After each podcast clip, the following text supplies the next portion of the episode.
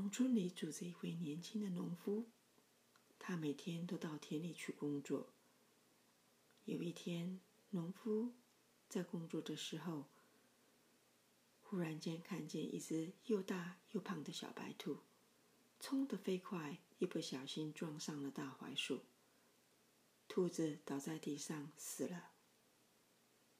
农夫抓起兔子，心里想：今天可以饱餐一顿了。太阳下山了，农夫扛着兔子，快快乐乐的回家了。那天晚上，兔肉香味四溢。农夫想，如果每天都有兔子肉可以吃，该有多好！第二天，农夫一大早就赶到田里去，就这样坐在大槐树下。期待小白兔再度的撞上大槐树。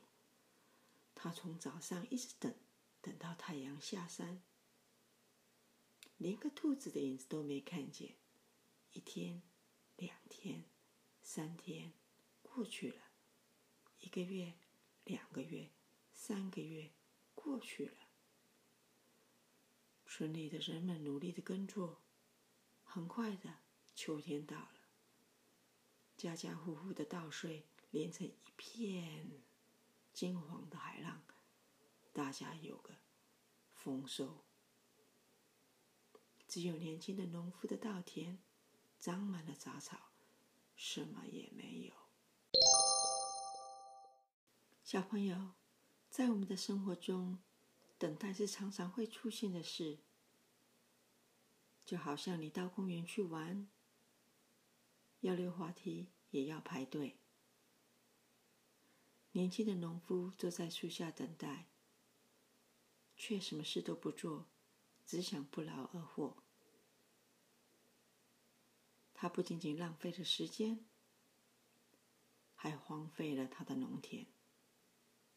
所以，等待有好也有不好的等待。最重要的是不要空等待。thank you